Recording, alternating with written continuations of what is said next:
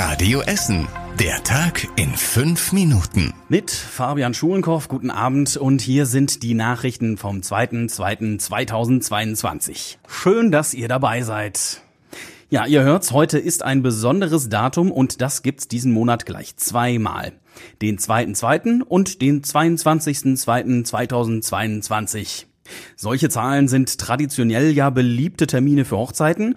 Die werden bei uns in Essen allerdings sehr unterschiedlich angenommen. Heute, am 2.2.2022, war nur eine Hochzeit angemeldet. In drei Wochen, am 22.2.2022, sind es dafür insgesamt 20. Die Stadt hatte extra Werbung für den Termin gemacht und eigentlich nur 13 Trauungen angeboten. Weil die Nachfrage aber so groß war, hat sie dann aber noch mehr Termine möglich gemacht. Die Nachfrage nach Hochzeitsterminen ist aber gerade insgesamt sowieso eher klein, sagt die Stadt unter anderem wegen des meistens eher schlechten Wetters gerade. Heute wurde ein großer Schritt für den Radverkehr im Ruhrgebiet getan. Heute sind nämlich neue Arbeiten am Radschnellweg gestartet. Genauer gesagt auf dem Abschnitt zwischen der Rotthauser Straße in Krai bis nach Gelsenkirchen. An der ehemaligen Bahntrasse werden jetzt die Sträucher rausgerissen, danach wird der Bereich zum Radweg ausgebaut. Im Eltingviertel laufen noch die Planungen, genau wie zwischen Krei und dem Stockenberger Bach. Da wird der Radweg dann schmaler, weil die Bahn da Strommasten aufgestellt hat.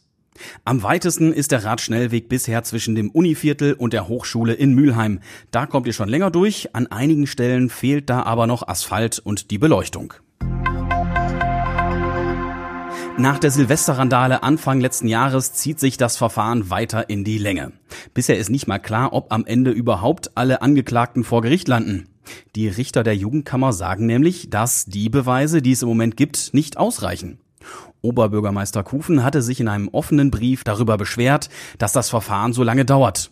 Vor mehr als einem Jahr haben mehrere Jugendliche in Altenessen unter anderem eine Bushaltestelle demoliert und Mülltonnen angezündet.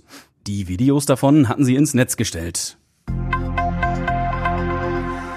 Auch wenn es bei uns in Essen kaum öffentliche Toiletten gibt, gibt es kein zusätzliches Toilettengeld für Menschen, die Sozialleistungen kriegen. Ein Rentner aus Essen hatte das Toilettengeld als Aufstockung zur Grundsicherung haben wollen. Immerhin 180 Euro pro Monat. Er hatte gesagt, dass er viel draußen unterwegs sei und dann dreimal täglich aufs Klo müsse. Weil die Stadt aber keine kostenlosen öffentlichen Toiletten hat, wollte der Mann das Geld für andere öffentliche Klos erstattet bekommen. Das Landessozialgericht hat das aber abgelehnt. Die Klage dort sei kein Weg, um lokalpolitische Forderungen durchzusetzen.